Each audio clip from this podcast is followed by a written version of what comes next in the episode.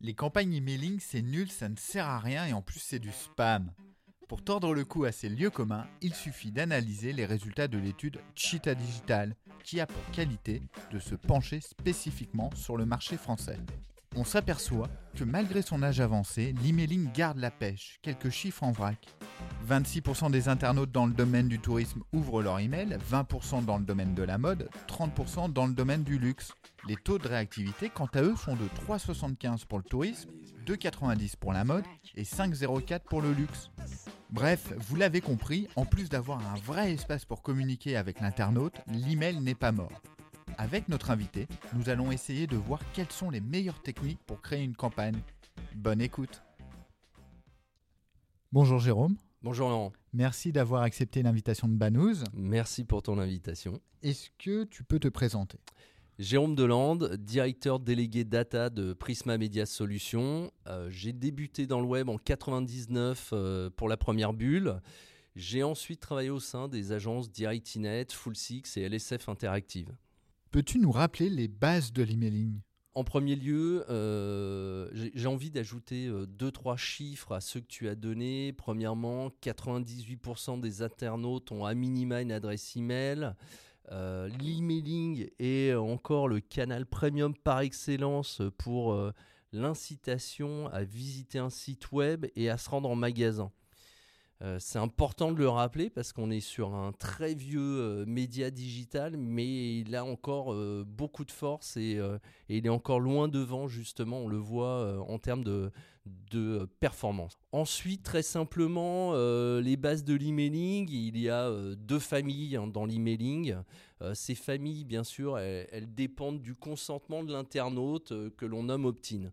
Donc il y a d'une part la famille qu'on va nommer fidélisation.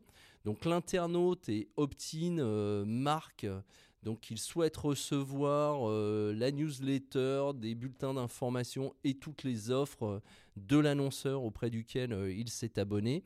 Et puis de l'autre côté, on va plutôt parler de la famille de l'acquisition, emailing d'acquisition, où là l'internaute, lui, est devenu opt-in partenaire et souhaite donc euh, recevoir euh, aussi bien des informations euh, de l'annonceur, de la marque auprès de laquelle il s'est abonné, que des offres commerciales des partenaires de cette marque. Quels sont les points à ne pas négliger pour lancer une campagne? Première chose, quel est l'objectif de l'annonceur?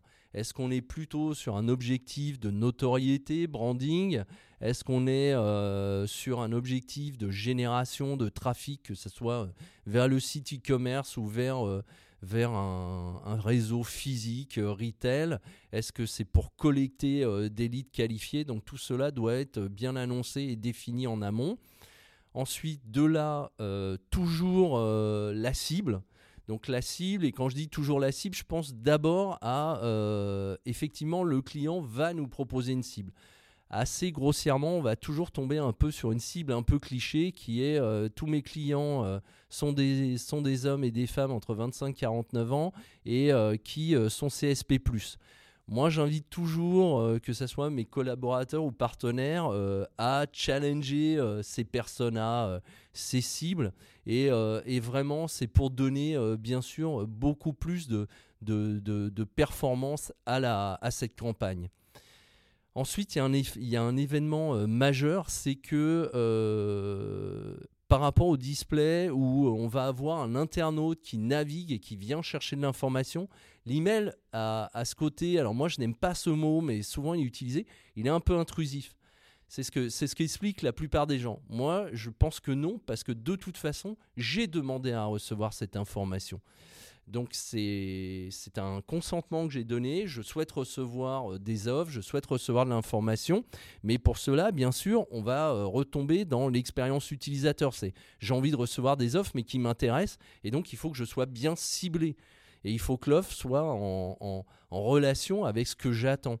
Donc, euh, euh, et, mes modes de consommation, euh, les types de produits aussi que je, qui, qui meublent mon quotidien. Donc, la première chose, ça va être justement de, de bien travailler le premier contact avec cet internaute. Et ce premier contact dans l'email, il est simple, on l'appelle l'objet. Donc dans cet objet, à partir de, de l'emailing, souvent on a démarré déjà, c'est que cette base, elle a été collectée. L'internaute a donné des informations qui sont des, informations socio-démo, euh, de temps à autre, euh, il peut donner aussi euh, d'autres types d'informations sur la fréquence de réception des newsletters, par exemple de la marque qu'il souhaite. il peut donner aussi des informations sur le type de famille de produits qui l'intéresse au sein de la gamme de, de l'annonceur.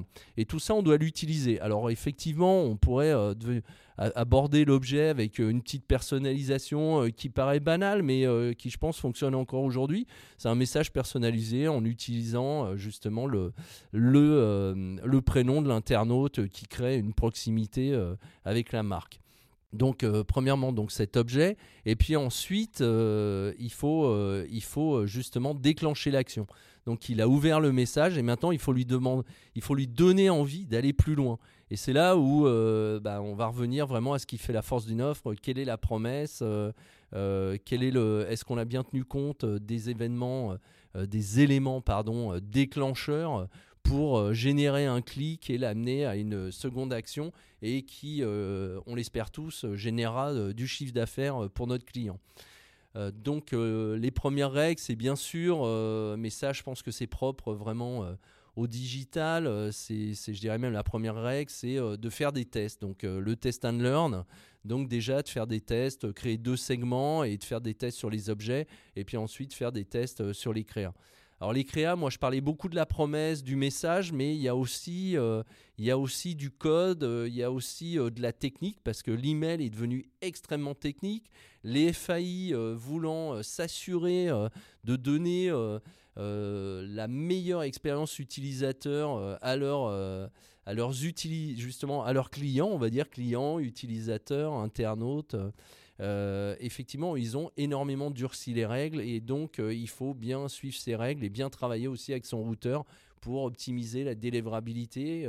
et ça, ça passe aussi par justement le corps du message et les éléments que l'on utilise. Ensuite, euh, bah ensuite, on a créé des segments. Donc là, pareil, on parlait, euh, on parlait du ciblage. Alors des segments, c'est très intéressant. On a challengé le ciblage.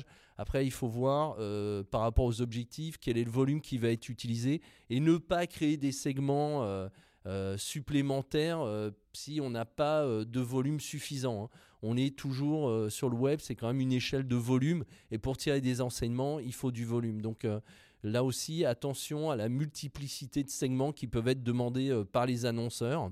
Et puis euh, derrière cela, euh, après ces segments, ben, on va revenir à, ce qu'on appelle aujourd'hui alors au, retargeting. C'est un mot qu'on entend dorénavant tous les jours, qui fait partie donc de notre quotidien. mais anciennement, on pourrait dire que ce qu'on appelait les relances cliqueurs, les relances ouvreurs non cliqueurs, euh, dans les années 2000 euh, fonctionne toujours. C'est à mettre en place, c'est à prévoir. Et, euh, effectivement, on va les mettre en place sur la base des enseignements qu'on aura tirés des premiers envois et des, actions réalisées par les, internautes qui ont reçu la communication. Après, on peut aller plus loin, hein, bien sûr, parce que l'emailing, là, on est vraiment. J'ai démarré sur la fidélisation, euh, sur l'acquisition, mais l'emailing, euh, il est encore un très fort euh, outil de dialogue. Et entre autres, on l'utilise aussi au sein de dispositifs d'engagement, de jeux concours, où là, ben, on va confirmer la participation au jeu. On va pouvoir aussi pousser des BR pour générer euh, du CA. Alors quand je dis BR, hein, c'est bon de réduction, pardon, euh, pour générer du CA pour l'annonceur et puis récompenser euh, cet internaute qui aura pris le temps de s'inscrire et de participer à un jeu ou de, de, déjà. on est dans un échange aussi de récompenser la data. Hein. On parlait du paywall pour les médias et nous, ben, on est aussi dans le data wall, on va dire, sur ce type de prestations.